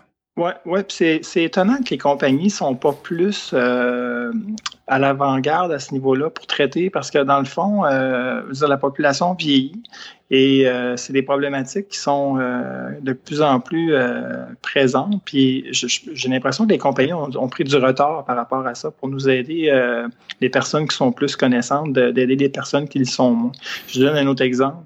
C'est quand même étonnant que la fonctionnalité d'aider une personne à distance sur un ordinateur personnel, mettons Windows, euh, c'est pas encore disponible sur un appareil comme un iPad où est-ce que je pourrais prendre le contrôle à distance. Ça existe dans un contexte scolaire avec certains, euh, certaines applications, mais dans un contexte personnel, pour aider une personne à distance, euh, ça n'existe pas, c'est pas possible. Alors hmm. que pourtant, sur un Mac, ça existe depuis longtemps. Hmm. Donc, il y, a des choses qu'on a laissé tomber comme ça avec, avec le temps, qui sont pourtant, m'apparaissent euh, quand même importantes.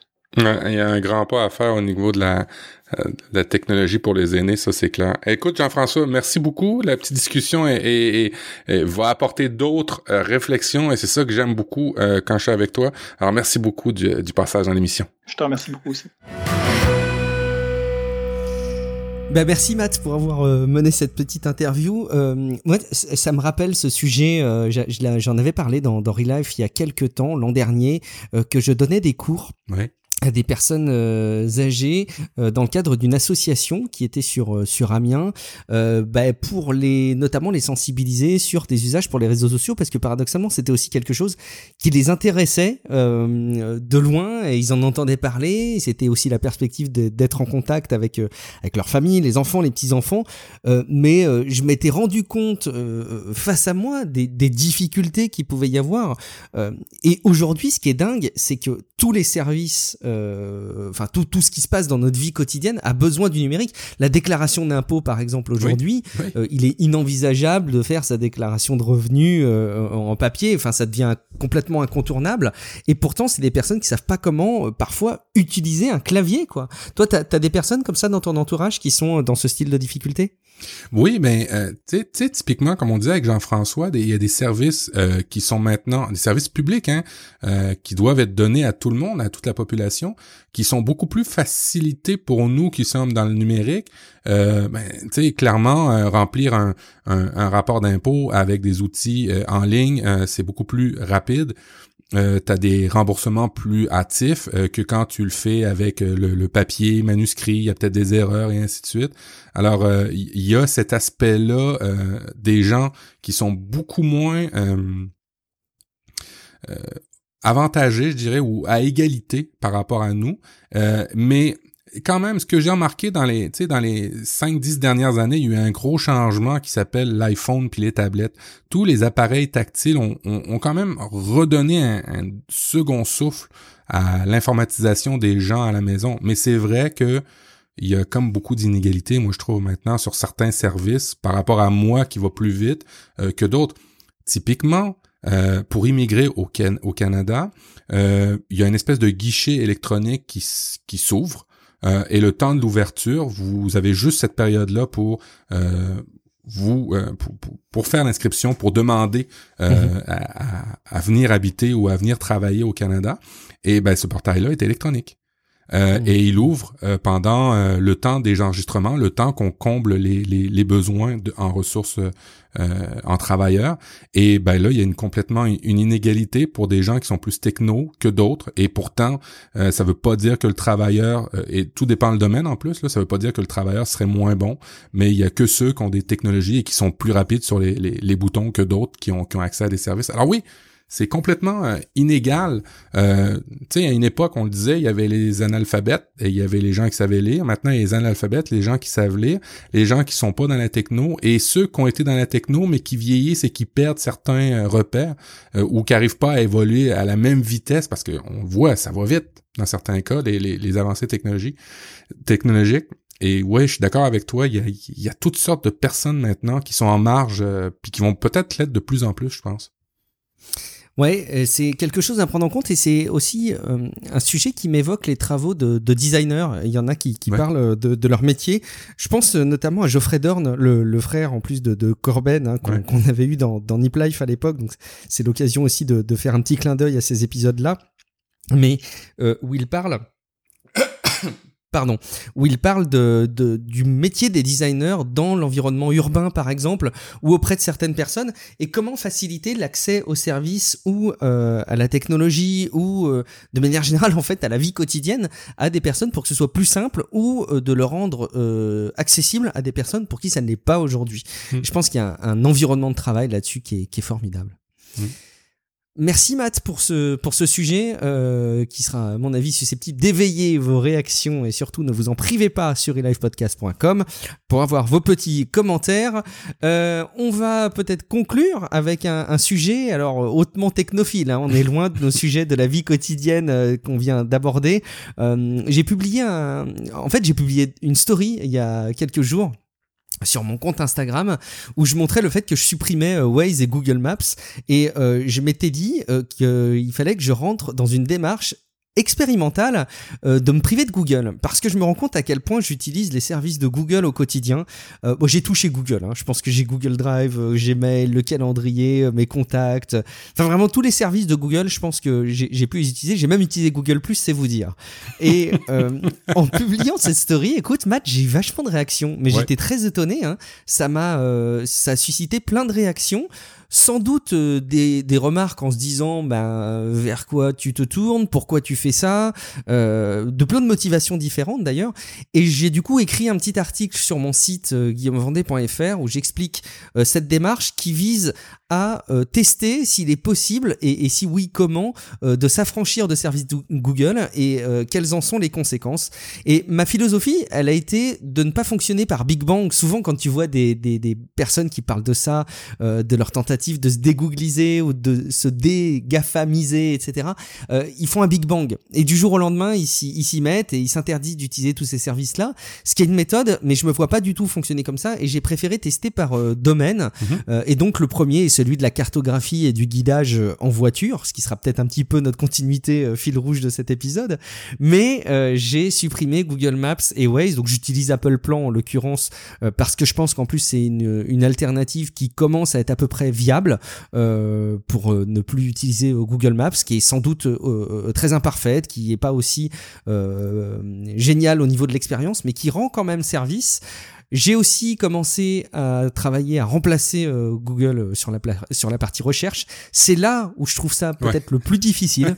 euh, je trouve que Quant, euh, qui a des résultats intéressants, ne sont pas. Et d'ailleurs, une partie éditoriale qui est, qui est vachement intéressante n'a quand même pas des résultats dans les recherches de, de, de dans, les, dans la partie moteur de recherche qui sont aussi convaincants que ceux de Google, encore moins d'ailleurs pour DuckDuckGo sur euh, sur euh, sur iPhone puisque je peux pas mettre Quant par défaut euh, comme moteur de recherche sur sur Safari sur iPhone. je sais je sais pas où je vais avoir les plus grandes difficultés, peut-être que ce sera sur la partie gestion des, des statistiques sur mon site web comme j'utilise Google Google Analytics, mais voilà, je me lance en tout cas dans cette démarche. Est-ce que tu as déjà tenté ce type de, de démarche toi Matt? Ben, euh, j'ai pris le problème à l'envers. C'est que j'ai essayé d'arrêter de prendre les services gratuits euh, de ah Google. Et tu vois, maintenant, je pense j'approche la dixième année, je suis sur G Suite où euh, j'ai des, des contrats un petit peu différents d'utilisation de mes des, des produits. typiquement, ben, pour les publicités, ils, ils regardent pas dans tous les produits que j'utilise pareil dans une version G Suite qu'une version normale. Par contre, ça me limite sur les nouveautés. Hein. Il y a des choses que j'ai pas accès du premier coup. Ça prend plusieurs mois, des fois voire années, euh, dans, dans l'utilisation de, de Gmail. Euh, le Gmail normal, vous avez beaucoup plus de fonctionnalités que la version G Suite que je peux avoir. C'est vrai. Euh, il y a des partages à domicile que je peux pas avoir moi sur G Suite avec ma famille euh, pour les contenus, pour la vidéo et ainsi de suite. Alors j'ai, je l'ai restreint en utilisant en utilisant G Suite délibérément. Euh, au niveau du moteur de recherche, euh, ben ouais, c'est difficile, c'est difficile. Dans les, euh, les gens qui t'ont répondu sur Internet, il y a quelqu'un qui t'a référé à nomoregoogle.com, qui est un service où tu découvres des choses pour des alternatives aux produits de Google. Alors c'est un tableau, hein, c'est, aussi simple que ça, mais la personne qui te l'a, envoyé, c'est vraiment chouette comme, comme site. Tu vois le produit Google à gauche, puis après ça les alternatives et ceux qui sont les plus intéressantes. Alors on va en faire quelques-uns, Guillaume, on va faire l'exercice. Dans ton navigateur, est-ce que tu es encore avec Chrome? Euh, non, alors j'utilise Safari euh, parce que je suis très, euh, je suis, je suis un, je suis un fanboy, hein, je suis chez Apple. euh, mais par contre, euh, euh, dans mon environnement professionnel où je suis sur sur Windows, j'utilise Firefox depuis longtemps et j'utilise même Brave ou Brave, je sais pas comment on doit le prononcer en français, que je trouve aussi excellent, même s'il utilise en socle des, des technologies de, de Chrome. Bon, alors et, et, et tu t'en sors bien, ça doit pas aller si mal. Honnêtement, ça va très bien, franchement. Et euh, d'ailleurs, j'avais même testé Opera au passage, et je reconnais que sur cette partie-là, euh, tout va bien. Firefox a des fonctionnalités de synchronisation qui sont très bien. Évidemment, Safari sur la partie Mac, j'en parle même pas. Non, non, ça se passe très très bien sur la partie navigateur. Au niveau, euh, bah, toujours le navigateur, au niveau, j'imagine que tu sauvegardais pas tes mots de passe dans Google. Alors pour toi, la, la gestion des mots de passe dans Google, ça peut être un problème? Non, j'utilise One Password euh, et euh, ça marche aussi très bien. Euh, il manquerait quelques petits éléments euh, qui pourraient euh, évoluer sur la partie euh, Apple, là aussi iOS et macOS pour que je les utilise à la place de One Password. Mais il y a aussi plein de solutions qui sont très convocantes. On parle souvent de LastPass et ça, ça reste aussi des, des, des, des, chouettes solutions. Donc non, j'ai pas été pénalisé là-dessus. Et, et, toi, ton, ton, ton email, est-ce que c'est un Gmail ou sans révéler ton adresse personnelle, mais est-ce que tu utilises des services inclus ou ben tu prends les services qui viennent avec ton fournisseur d'accès Internet? Alors, les fournisseurs d'accès Internet, je me le suis interdit depuis très longtemps parce que je me dis que le jour où on quitte le fournisseur d'accès Internet, on s'ouvre à beaucoup de difficultés. Écoute, je suis comme toi, j'utilise la, la, suite euh, Google que j'ai installée avec un, un, nom de domaine, donc euh, Google Apps, et, euh, et j'ai mon mail qui est chez eux. Je l'administre d'ailleurs pour plusieurs membres de ma famille qui ont aussi une adresse mail qui va bien. et, et d'ailleurs, la suite Google. Alors, t'as raison, il manque un peu les fonctionnalités, mais franchement, au quotidien, c'est pas très gênant. Euh, là pour le coup, j'aimerais vraiment de m'affranchir de cette de cette suite là, euh, et donc je peux encore trouver de, de bonnes solutions euh, qui qui m'engagent vraiment, mais je, je, vais y réfléchir. Ben tu sais, la minute qu'on veut avoir, il n'y a pas de secret, hein, la minute qu'on veut avoir des, des services assez synchronisés, il va falloir euh, hmm. probablement potentiellement que tu passes par une, une compagnie euh, comme ça, et puis ben peut-être que tu vas être obligé de réduire certains certains de tes critères, mais euh, euh, c'est vrai que Google est, est, à la fine pointe. C'est une c'est une compagnie qui est au cœur d'Internet. Beaucoup de protocoles ont été inventés par euh, par cette compagnie-là. Beaucoup de façons de faire ont été inventées par cette compagnie-là, ce qui fait que ben s'en départir, ça peut être compliqué, mais euh, ça ouvre quand même la voie à d'autres entreprises, à d'autres trucs qui sont super cool. Et puis ben non, j'applaudis, puis ben j'ai hâte de voir la de voir la suite.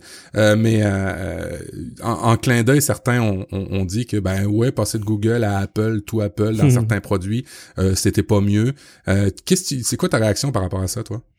Bah, effectivement, enfin, ça, ça, dépend de quel point de vue on se place. Moi, je suis pas dans une lutte active contre les Gafa. Non, ça. Euh, je suis d'ailleurs dans une lutte contre personne. J'en veux à personne. Je fais la guerre à personne. C'est juste une expérimentation que je fais euh, pour essayer de me faire une opinion quand les gens euh, se plaignent de la collecte de données personnelles de la part de Google. Mhm. Quand on te répond ça, on te dit, bah, tu peux avoir une, une opinion, mais finalement, on sait pas trop si c'est vraiment facile ou difficile de s'affranchir m'affranchir de ces services. Je me suis dit que la meilleure manière de me faire l'exercice, euh, de, de, me faire le, une opinion, c'était de faire l'exercice. Euh, et puis j'ai envie aussi de m'ouvrir à d'autres services, à découvrir de nouvelles choses. Alors non pas de tester à tout va plein d'alternatives, mais juste de me dire je ne suis pas resté maqué chez Google euh, tout le temps. et donc voilà, c'est l'opportunité aussi pour moi, comme j'utilise énormément de services Google, bah, de tester plein d'autres choses. Je suis pas du style au quotidien à tester plein d'outils. Hein. J'en avais déjà parlé auparavant. Une fois que j'ai un, outil, même imparfait, euh, j'ai tendance à l'utiliser parce que ça me pèse énormément de devoir en changer, même si l'attrait de la nouveauté euh, m'excite énormément. Là, j'ai plutôt envie de faire la démarche subtilement inverse, qui est de me dire, euh, j'ai tendance à choisir la Rolls des services qui est Google. Eh ben, est-ce que je serais pas prêt à faire quelques compromis juste pour pas être chez eux? Effectivement, si ça m'amène à aller utiliser plus de services Apple, pourquoi pas plus de services chez Facebook ou, Microsoft, ça, ça me dérange pas. La démarche vise vraiment Google, même si j'ai rien contre eux, j'ai juste envie d'expérimenter en fait. Alors, on va juste rappeler des, des, des bonnes pratiques. Hein, quand on teste des, euh, des services comme ça qui sont un peu plus différents, on sait qu'au niveau des, des grands, grands majeurs de l'industrie, euh, clairement Amazon, Google, Apple ont des, des, des façons, des bonnes pratiques de développement de leurs produits mais c'est peut-être pas le cas dans toutes les compagnies. Alors, tu sais, si vous voulez euh, commencer à regarder les autres produits à partir de la page No More Google, les alternatives, fouillez quand même avant de télécharger ou de vous inscrire. Euh, il y a des, il y a des, il y a des signes qui sont pas trop menteurs sur la fiabilité du travail. Euh, typiquement, si vous voyez des, des accréditations comme ISO 27001, ISO 27017, SOC SOC 1, 2, 3, si dans les pages, euh, ils vous expliquent comment ils utilisent les données, si dans les pages, ils vous expliquent un peu l'architecture en arrière de ça, une espèce de niveau de transparence de comment ils travaillent, ces compagnies-là, avec vos données, comment il les protège, comment il les sécurise. C'est des bonnes indications que les compagnies sont sérieuses. J'ajouterais à ça, si la compagnie euh, offre un multifacteur d'authentification, là, vous pouvez quand même être en plus en confiance. Alors, si vous voyez les, les indications que j'ai mentionnées, plus un multifacteur d'authentification sur certains des services, vous pouvez vous dire, OK, cette compagnie-là a l'air sérieuse, elle a fait ses devoirs pour avoir une bonne sécurisation au niveau euh, de leur infrastructure, et ce qui fait que ben, je peux commencer à utiliser. Sans ça, euh, faites attention. Quand même, honnêtement, maintenant, euh, les attaques, les, les, les fuites de données sont monnaie courante et euh, même des bons hein, quand même, mais euh, il y a quand même des indications sur les sites qu'un service a l'air pourri ou pas pourri. Euh, typiquement, on, on, irait plus mettre sa carte de crédit sur un site qui est pas HTTPS. Mm. ben c'est un peu comme ça que je vous dis pour l'utilisation des services. Et ben allez essayer, ça, ça, ça peut que faire marcher l'industrie et puis ça, ça fait plaisir je continuerai mon expérimentation et j'en parlerai de toute façon, je vous tiendrai au courant, mais c'est euh, une, une, démarche vraiment de test. Euh, Matt, je crois qu'on a fait le tour de tous les sujets qu'on voulait aborder dans cette émission. On a été euh, une fois de plus bien complet. Est-ce que tu peux nous rappeler, Matt, où on peut te retrouver sur Internet? Profduweb.com, c'est mon hub, c'est mon point central où vous pouvez voir ce que je fais, où vous pouvez aller euh, écoutez les autres les autres podcasts, euh, prof du web, profduweb.com. Et toi, Guillaume, je pense que tu as un hub aussi, tu as un point central où on peut aller retrouver toutes tes informations. Oui, euh, on est dans notre stratégie, Matt, d'avoir des, des, points d'accès web. On nous a parlé des réseaux sociaux pendant très longtemps et on en revient aux fondamentaux. C'est effectivement le bon vieux site web, c'est guillaumevendée.fr où vous avez bah, un premier niveau si jamais vous voulez découvrir un petit peu euh, qu'est-ce que j'entends par podcast. Il euh, y, a, y, a, un bouton par où commencer qui vous donne un peu les incontournables. En une page, vous allez avoir pas mal de petits liens sur ce que je fais de manière argumentée, les différents épisodes des émissions que je réalise pour les, pour les podcasts. et puis, bah, effectivement, des articles de blog en dessous, où notamment vous avez euh, mon article qui parle de ma démarche pour tenter de me dégoogliser. Euh, mais c'est pas tout, parce que vous pouvez aussi nous retrouver sur relifepodcast.com et vous pouvez nous retrouver aussi sur les réseaux sociaux euh, en tapant Relife Podcast. Alors j'ai cru voir passer qu'il y a un vieux manga, enfin peut-être pas si vieux que ça d'ailleurs, il y a un manga qui s'appelle Relife et parfois il y a ces images de manga qui remontent quand on recherche Relife, mais si tant est que vous cherchiez Relife dans un moteur de recherche quelconque et que vous ayez des résultats verts ou qui ne sont pas des images de manga, ça devrait être des choses euh, qu'on anime. Euh, on vous invite évidemment à aller consulter tout ça, à apporter vos commentaires, vos réactions et surtout, surtout, surtout, on compte sur votre engagement pour partager l'émission à vos proches et alors parler euh, du fait qu'il y a un podcast qui s'appelle Relife et qui parle du quotidien et aussi à aller déposer un petit avis sur Apple Podcast si vous l'avez pas déjà fait et à déposer quelques étoiles et un petit commentaire pour nous dire ce que vous pensez de l'émission. Matt, on a fait le tour? Je te dis à très bientôt. Oui, oui, salut. Hey, toujours un plaisir de, de, de partager des moments avec toi puis avec tous les auditeurs. C'est super chouette. Plaisir partagé. À très bientôt dans un prochain épisode de Relive. Ciao. Ciao.